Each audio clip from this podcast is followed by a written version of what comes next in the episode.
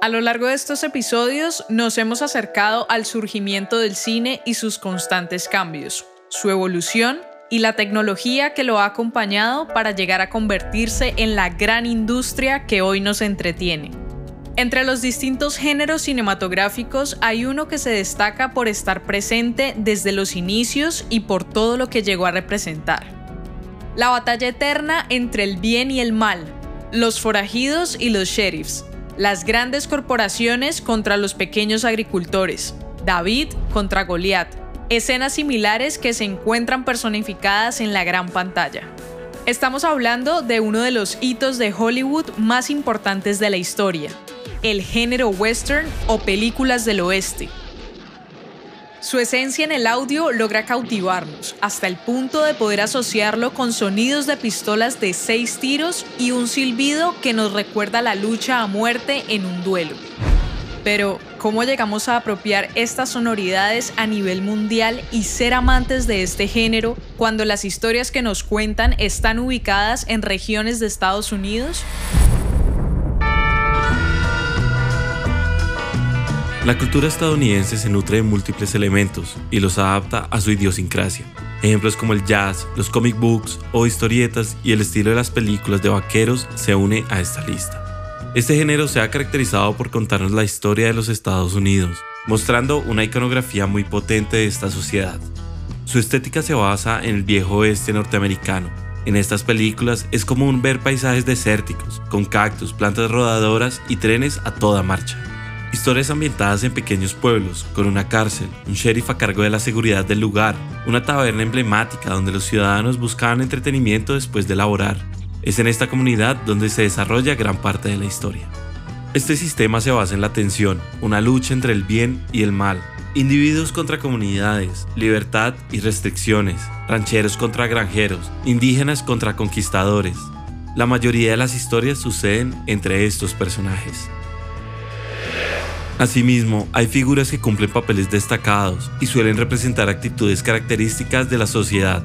Un ejemplo es la postura desafiante y hostil de los forajidos, como Jesse James, el integrante más famoso de la banda de asaltantes James Younger, nacido en el condado de Clay, Missouri, en Estados Unidos. Adquirió notoriedad por la audacia de sus asaltos a bancos y a trenes, y quien fue inspiración para más de 30 películas. En este género, los conflictos se resuelven con armas de la época. El rifle predilecto en estas películas es el rifle de repetición Winchester, que incluso llegó a tener su propia película llamada Winchester 73. Revólveres como el Colt de seis tiros, el cual sería renombrado el arma que ganó el oeste.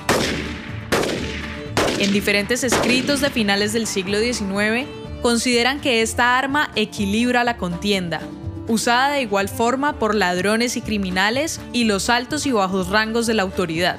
También fue famosa por arrebatar la vida del vaquero estadounidense Billy the Kid, que acabó creando una leyenda al convertirse en un forajido y siendo uno de los pistoleros más famosos del territorio. El autor de dicho magnicidio fue el ranchero John Tunstall. La Era del Silencio contó con múltiples actores que lograron un reconocimiento en este medio y crearon la estética ruda y varonil de los héroes de estas películas. Gilbert M. Broncoville Anderson fue uno de los primeros en ser reconocido, quien al ver su actuación en una película del director Edwin S. Porter en un vaudeville y ver la grata reacción del público durante la reproducción, decidió volverse actor de tiempo completo. Una de sus grandes participaciones fue en la película The Great Train Robbery, Asalto y Robo de un Tren, un cortometraje mudo escrito, producido y dirigido por Edwin S. Porter, considerada como la primera película de acción estadounidense y la primera del género western. Además, el rol femenino cumple un papel significativo, aunque su aparición no era muy común, ya que los hombres dominaban en su mayoría estas tierras y estos espacios. Destacamos el trabajo de grandes actrices que desempeñaron papeles maravillosos. Una de ellas fue Elsa Martinelli, una actriz italiana, distinguida por su participación en el western Pacto de Honor en 1955 y como Belle en The Belle Star Story, en la que representa a una gran apostadora que se enfrenta sin miedo alguno a uno de los más temidos apostadores de casinos. También hay personajes secundarios que ambientan y dan naturalidad a las escenas. El borracho del pueblo, las bailarinas de salón, el doctor, el alcalde, el cantinero, apostadores y barberos, entre muchos otros. A pesar que el pensamiento popular crea que la figura representativa del bien siempre triunfa, el western no siempre inclina la balanza a favor de ellos. Los realizadores de este género se dieron cuenta que la mayoría de las veces es más entretenido cuando ocurre una ruptura y se equilibran las fuerzas entre el piadoso optimismo y el despiadado pesimismo. Un claro ejemplo de esta balanza de poderes y dominio se da en la película My Darling Clementine o Pasión de los Fuertes, estrenada en 1946 y dirigida por John Ford. Basada en una biografía ficticia de Wyatt Earp, la película narra el famoso duelo conocido como el tiroteo en el OK Corral que enfrentó a los hermanos Herb y a los Clanton. De muchas formas, las películas del oeste y el cine han crecido juntos. Un mundo apasionante que hará parte de nuestra serie de análisis de géneros cinematográficos. Hablaremos de la precursora de todos los westerns, considerada por muchos la primera película de este género en la historia, The Great Train Robbery, esta película fue creada por el director Edwin S. Porter para la compañía Edison Manufacturing Company, en una época donde el título de director de cine y los créditos correspondientes no existían. Fue lanzada en noviembre de 1903 y se proyectó en varios teatros de vaudeville.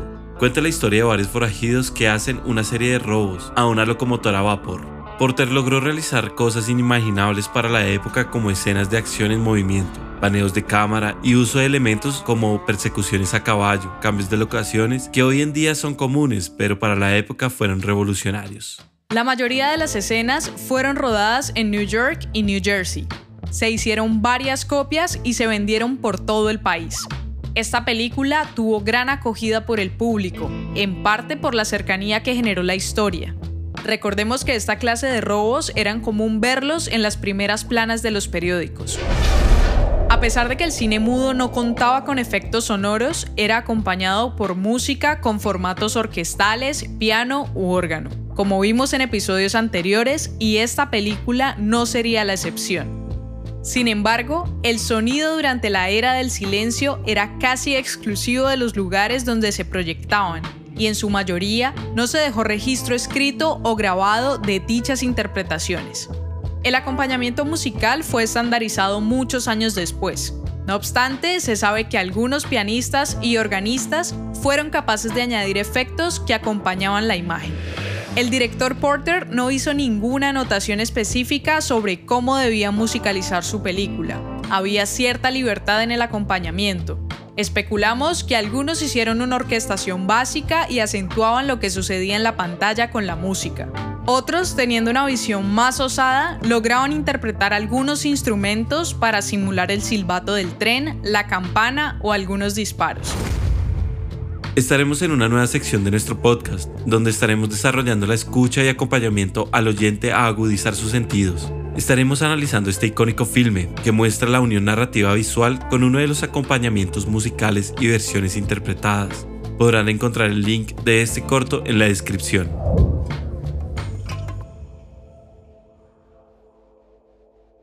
El filme inicia con una música tensionante que acompaña la entrada de dos bandidos a la oficina de telégrafos. Con pistola en mano obligan al operador a enviar un mensaje para detener el tren. Los bandoleros lo golpean y lo dejan amarrado en el suelo. Una relativa calma en la música nos lleva a un cambio de escena, en el que los asaltantes esperaron pacientemente la parada del tren y la intriga se apodera del momento. Una de las melodías es interpretada por unos violines que tocan suavemente unas notas largas y de repente aparece un estallido de trompetas acentuando lo que se aproxima. Los ladrones lograron escabullirse en el tren. Mientras tanto, la cámara muestra una acción paralela en la que al parecer un cartero está realizando sus labores diarias. La tensión aumenta y el cartero entra en desesperación. De repente, junto a la explosión de la melodía, los ladrones irrumpen en el vagón. Se ven disparos y golpes que son marcados por la percusión hasta que logran noquear al inocente personaje.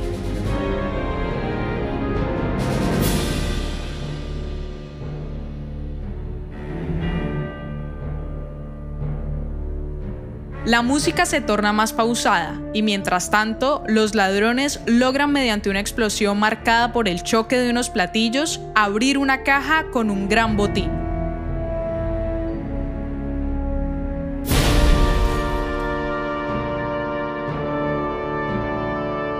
Los bandidos salen de este vagón y se dirigen a la máquina principal. La música empieza a ser angustiante de nuevo, indicando la lucha muerte en el vagón que abastece el carbón de la locomotora. Uno de los maquinistas muere a mano de la golpiza que le proporciona uno de los ladrones y es botado en el camino, mientras la música de desesperanza acompaña el momento. Uno de los pasajeros intenta escapar, pero un ladrón, sin dudarlo un instante, le dispara. Y para hacer más claro el momento, suena un platillazo de fondo acentuando la muerte.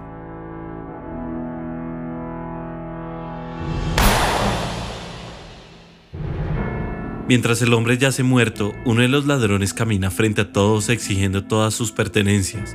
De fondo, la música se une al drama y a la desesperanza. Hay un cambio musical repentino y de manera sincronizada los ladrones escapan con el gran botín. Los pasajeros desesperados tratan de auxiliar al hombre que se encuentra en el suelo. Mientras tanto, los ladrones emprenden su huida en una locomotora y la orquesta lo acompaña con violines acentuando ciertas notas, al mejor estilo de Hitchcock. El cambio de tempo y melodía marcan la parada del tren, en medio de la nada.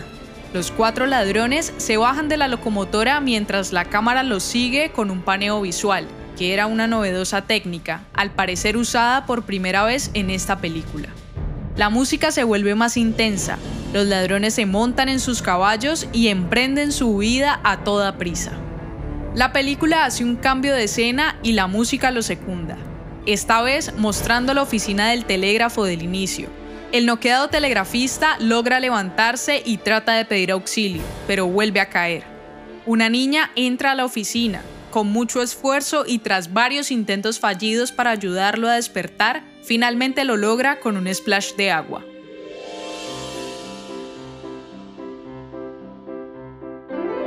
En este momento sucede un giro bastante arriesgado de estar en el drama del momento, la película de forma un tanto cómica muestra un baile de salón donde hay una gran fiesta. Un cambio abrupto marca la entrada del telegrafista que momentos antes yacía en el suelo. Él logra avisar al sheriff del pueblo, quien departía en esta fiesta, y después de escuchar las palabras balbuceantes, sale en búsqueda de los forajidos junto con varios de sus hombres. La música precede el cambio de escena y se muestra de repente todos tras los ladrones en una fuerte persecución a caballo, con tiros cruzados y uno de los ladrones cayendo muerto en el camino. Los ladrones que quedan logran escapar de los policías en el camino y la música vuelve a estar en un estado de tensión más bajo.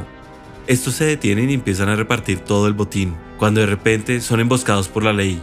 Todas las armas disparan, pero podemos ver cómo los policías y el sheriff duplican en número a los asaltantes. Al final los bandidos terminan baleados y derrotados. La escena final muestra a uno de los forajidos mirando fijamente a la cámara haciendo un disparo directamente al espectador, acompañado de un platillo, marcando el final de la película. Hemos visto que la música juega un papel muy importante en la narrativa entender que pueda coincidir con esto para que el espectador se adentre en el relato de manera sonora, como acciones de alto impacto, golpes, balas o caídas que son acompañadas por instrumentos de percusión un género que catapultó y dejó marcadas grandes películas como El Llanero Solitario, El Forajido, La Conquista del Oeste, Bailando con Lobos, Django, entre muchas otras. Directores, productoras, música y efectos de sonido característicos que dejan marcado un camino. Si te interesa saber más, síguenos en nuestra cuenta de Instagram, arroba Records podrás conocer más sobre el apasionante mundo del sonido y su evolución. Espera pronto más episodios. Este podcast es escrito y dirigido por Andrés Osorio Jiménez y Estefanía López Navia para